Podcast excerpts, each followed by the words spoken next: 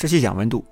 实际上，我们这个宇宙中所有的东西都有温度，温度为零的东西是不存在的。温度为零就代表它能量为零，能量为零，那它就不可能是物质。那这个温度为零，实际上有个名词，绝对零度，可以写成零 K。这个 K 是开尔文，和摄氏度、华氏度一样，也是一种温表。只不过开尔文的零度是绝对的零度，这个零度是一点温度、一点能量都没有，所以它只存在理论中，现实中是没有的。它就跟光速一样，都是我们这个宇宙的极限，你只能无限接近它，但永远达不到。目前人类已知的最低温度是在人类实验室中获得的，十亿分之一开尔文，很接近绝对零度了吧？但没有办法，宇宙级地板怎么都降不下去。聊温度的本质前，我们先简单讲一下摄氏度和华氏度是怎么来的。实际上，生活中我们经常说的零度是零摄氏度，也就是冰点。水在一个标准大气压下会结冰的温度，那一百摄氏度就是水沸腾的温度。这个小时候我们应该都学过，这也就是摄氏温标的一个标准。那通过这个标准，我们就可以做出来有标准的温度计了。在冰点的刻度为零，在水沸腾的刻度为一百，这就是摄氏温标，很简单，很容易理解。那华氏温标其实也差不多，只不过华氏温标取的这个零度是水、冰、氯化钠混合的盐水，这是当时能制作出来的最低温度，然后这个温度就是零华氏度。另外两个标准，一个是水和冰混合状态下为三十二华氏度。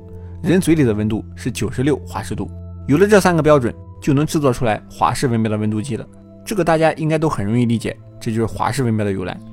目前就这三种温标：开尔文、摄氏度、华氏度。开尔文是真正意义上从零开始的温标，零 K 如果用摄氏温标表示的话，是零下两百七十三点一五摄氏度。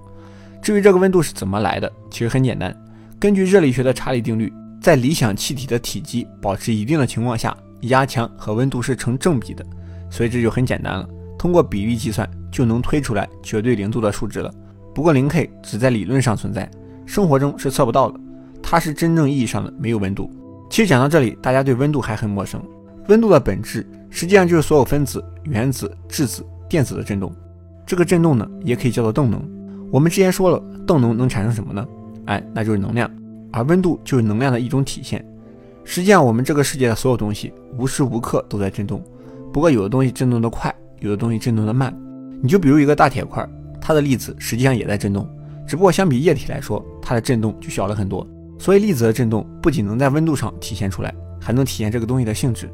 那这就很好理解了，固体小于液体，液体小于气体，气体小于等离子体。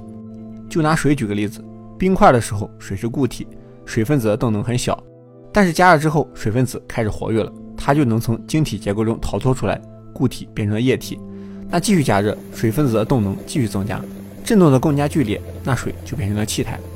那前面我们说了，物质还有等离子态，这是一种高能态，宇宙星体中比较常见，能量高，温度也高，这个很容易理解。其实物质还有第五种态，